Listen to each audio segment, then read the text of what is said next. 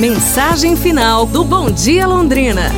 A pergunta: Não é espantoso que tão poucos de nós façamos a nós mesmos a importante pergunta?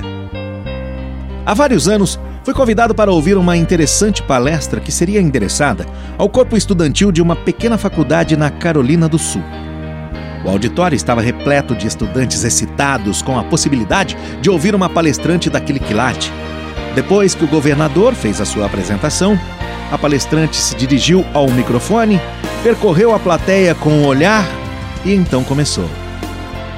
E assim contou sua história. Minha mãe era surda muda. Eu não sei quem é ou quem foi o meu pai.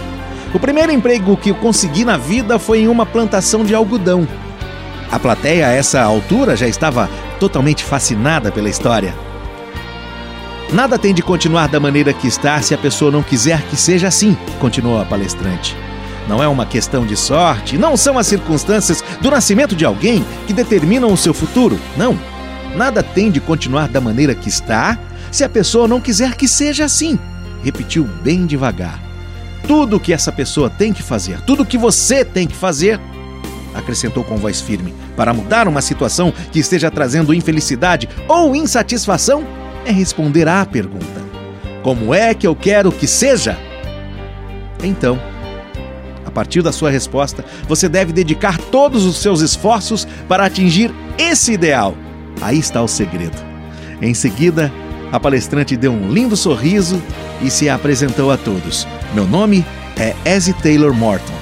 Estou aqui hoje diante de vocês como a secretária do Tesouro dos Estados Unidos da América.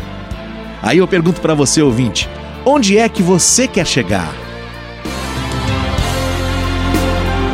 É isso aí, pessoal, para a gente refletir, não é? Foco, força e fé que você consegue, você alcança. Amanhã a gente se fala. Um abraço, saúde e tudo de bom!